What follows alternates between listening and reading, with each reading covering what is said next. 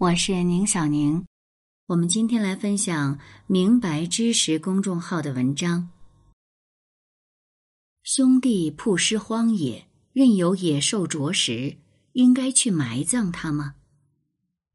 绝大多数人的第一反应大概都是肯定的。但假如给这个问题加上限定词，变成“兄弟叛乱失败被杀，曝尸荒野”。城邦的国王下令禁止收尸，应该违反法律去埋葬他吗？那么，有些人的答案或许会有不同了。假如再给这个故事加上背景，曝尸荒野在当时是极大的惩罚，因为人们相信灵魂不死，如果不举行葬礼，亡者的灵魂就不能安息，因此在神法中埋葬死者，尤其是死去的亲人。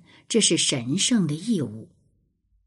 那在这种前提下，你又将如何选择呢？城邦规定的法令与约定俗成的自然法，孰轻孰重呢？这便是著名古希腊悲剧《安提戈涅》中讨论的问题。用现在的眼光来看，坚持埋葬哥哥并为此付出生命的安提戈涅，无疑是正义的一方。而下令的国王克瑞翁最后则众叛亲离，悔不当初。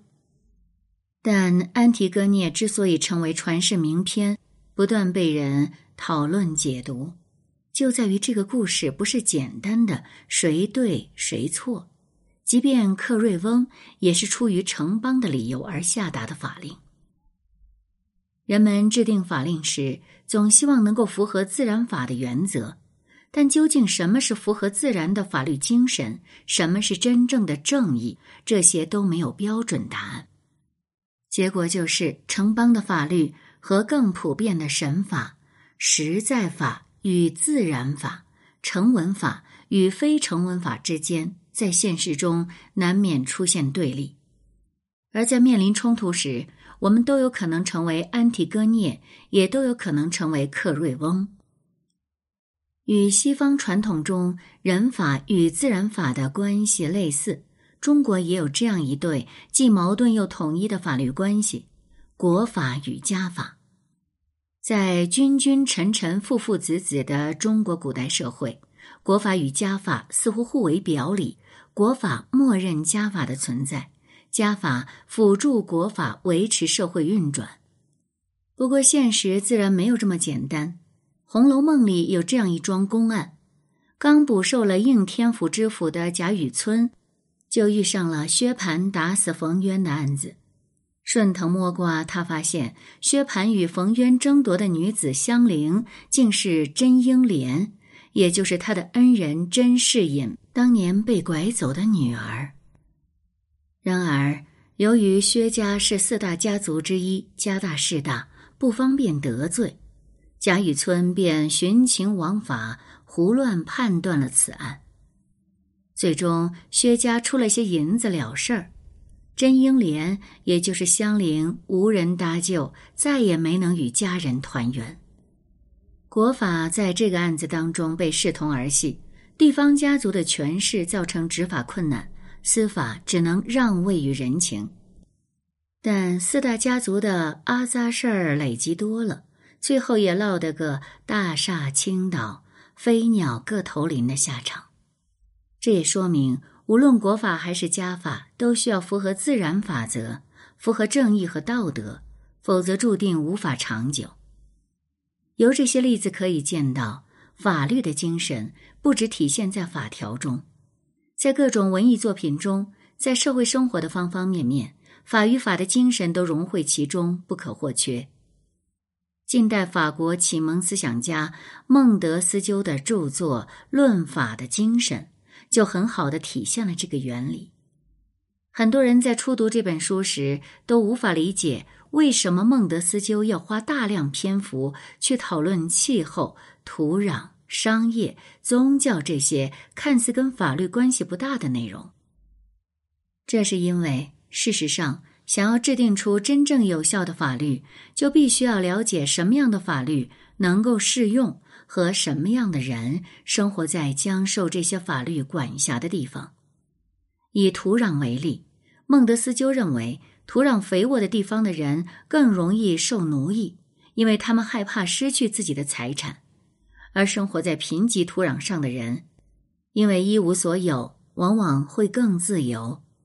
在制定法律时，应该针对这些自然导致的问题，比如在土壤肥沃、容易建立专制制度的国家，要用更宽和的法律，给人更多的自由和保护，这样。立法者才能处理好法律与其他事物的关系，进而制定有益于社会发展的法律。然而，抽象的讨论不同文明间的这些区别，对非专业人士来说难免枯燥乏味。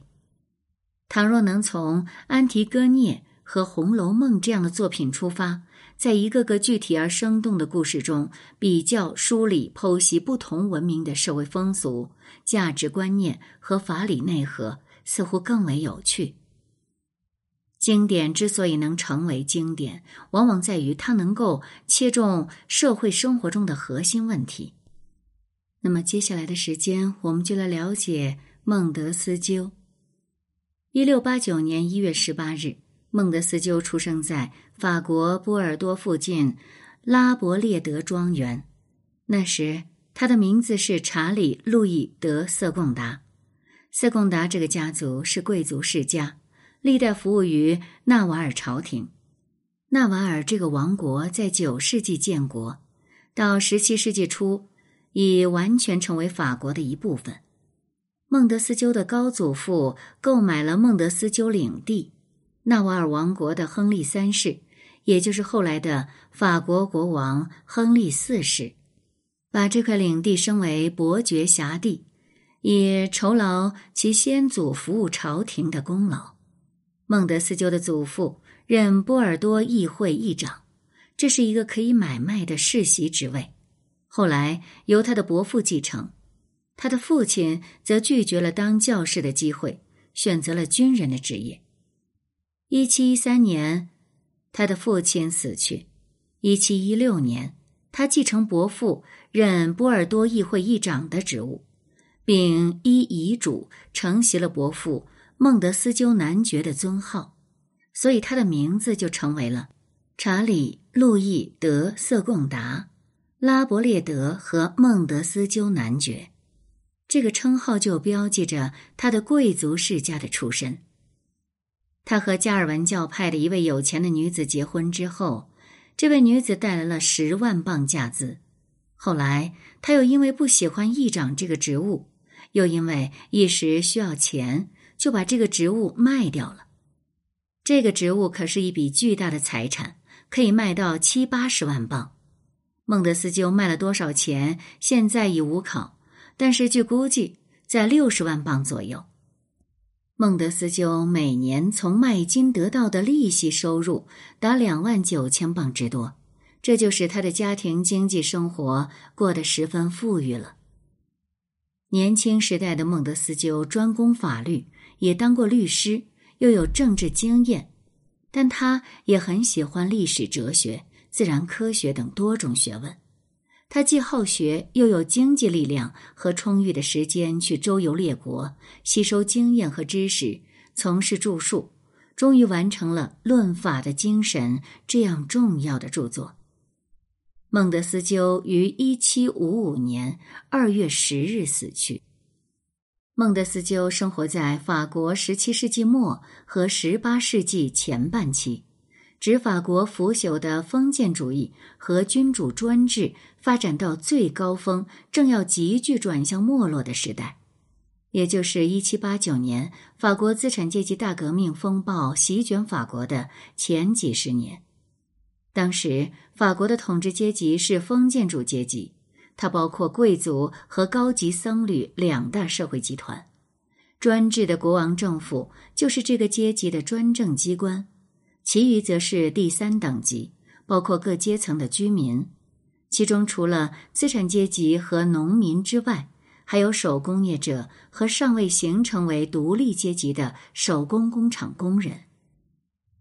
这时，法国封建主阶级和专制政府对广大人民的压迫是无所不用其极，宫廷和贵族的奢侈生活就建筑在苛捐杂税和残酷剥削之上，加上长期的战争、饥馑、毅力，真是民不聊生。受到封建榨取的农民和受到重税压迫、饱受创伤的资产阶级，有感切肤之痛。农民的起义此起彼伏，说明政治经济危机已经非常尖锐。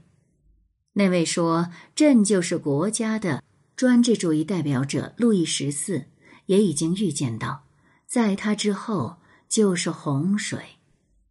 但是这个时期，起义农民没有力量单独推翻封建主义和专制主义，以重力盘剥为主要生活来源的资产阶级。在专制主义之下，虽被压迫，但仍有发财的机会，所以他不能是激进的革命者。这就是孟德斯鸠所处的时代。到了十八世纪中叶，工业革命在法国逐渐展开，工业资产阶级的利益和专制主义愈加势不两立，革命时机才进一步成熟。这个历史形势。给孟德斯鸠提出了反封建、反暴政、反教会的时代任务和思想主题，同时也规定了他的思想的妥协的、温和的、谨慎的性格。其次，从意识形态来说，这个时期有三种情况值得注意：第一是某些先驱哲学思想的存在，尤其是英国培根的实验主义。和法国笛卡尔的理性主义。第二是同时代的进步思想家的活动。这时期站在新兴资产阶级的立场的进步历史家、科学家、哲学家、作家、进步人士等，都先后出头来抨击封建主义的腐败社会秩序，或提出新的初期资产阶级的社会思想。这些活动。都是在专制主义容许的范围内进行的。第三是作为人类近代史的开端的英国资产阶级革命的思想的传播，这个革命产生了新的社会形态，在那里取得了统治地位的资产阶级思想便自然的传播到了毗邻的法国。这些情况作为意识形态方面的时代背景，对孟德斯鸠的思想产生了特别显著的影响。孟德斯鸠是时代的产儿，也是时代的改造者。他站在他的时代进步的前锋，用他的热情、智慧、渊博的知识和犀利的文笔，坚决的、勇敢的攻击封建主义，为新兴的资产阶级提出进步的社会理论，对促使旧社会的死亡和新社会的产生起了重要的作用。他的进步的社会学说，也主要集中在三本代表性的著作里。一，波斯人信札，这是他在一七二一年化名比尔马多出版的。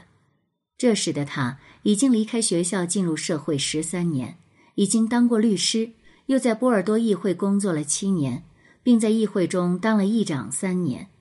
他对法国的政治社会的腐败已有了具体的认识。并深感不满，所以他在这本书里假托了两个周游欧洲的波斯贵族的彼此通信，以及他们和朋友、爱人、仆人等的通信，从不同地位和角度对法国当时的社会进行了抨击。波斯人信札出版后大为流行，而孟德斯鸠也由一个省的人物一跃成为全国注目的人物了。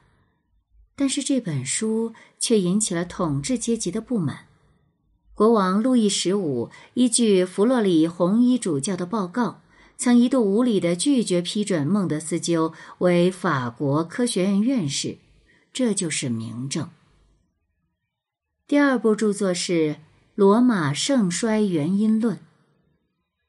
波斯人信札出版之后，孟德斯鸠就继续研究政治法律问题。一七二六年，连议长也不当了，旋即到各国旅行考察。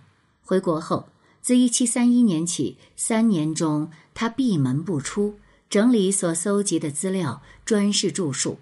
一七三四年就出版了《罗马盛衰原因论》。这本书虽然不像波斯人信札那样风行，但却是一本更加严肃的著作。它是论法的精神的前奏，并且在思想上与后者有紧密的联系。第三部著作就是《论法的精神》了。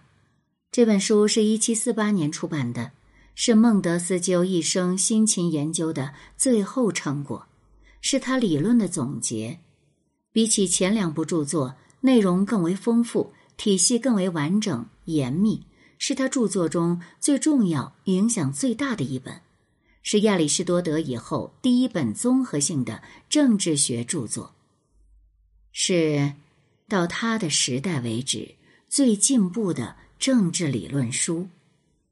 这本书的主要内容包括法律的定义、法律和政体的关系、政体的种类和他们各自的原则。政治自由和分权学说，英国的范例；地理与政法关系的学说及各种推论；工业、商业、人口、宗教等问题；罗马与法国法律的变革，关于封建法律的学说；一般性结论。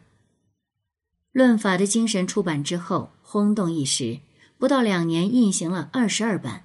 又有许多外文译本，但这本书却引起了反动统治阶级，尤其是教会的异常嫉恨。耶稣会士反对他，詹森会士对他进行野蛮的攻击，政府注意他，罗马检查他，巴黎大学和主教会议要把他列为禁书。孟德斯鸠为回答这些攻击，在一七五零年匿名发表了。为论法的精神辩护与解释一文，再版时又增加了一些解释。社会历史领域的真正科学理论是十九世纪的无产阶级理论家完成的，但是在前科学的时期，孟德斯鸠对这一部门科学的形成发展曾做出了巨大的贡献。孟德斯鸠为了和当时神学的上帝创造人类历史的迷信主义愚民政策做斗争，就需要有科学的武器，这是推动他的新科学方法产生的原因。在《罗马盛衰原因论》和《论法的精神》这两本书中，他企图以丰富的历史事实为根据，建立起国家与法的一般性的规律与规则，寻找出历史演进的规律。在法律科学方面，孟德斯鸠在方法上的贡献是巨大的。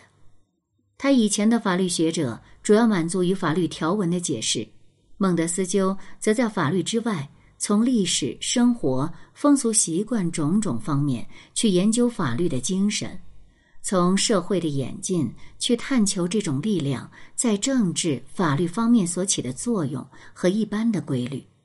这是一个伟大的尝试。他在社会理论的前科学时期，使法学向科学前进了一大步。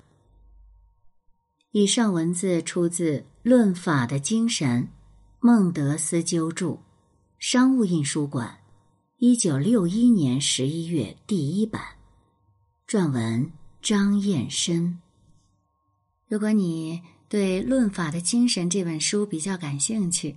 那么，可以在留言里、评论当中，或者是私信当中告诉我，我也会很乐意和大家一起来分享《论法的精神》这本书。记得告诉我哦。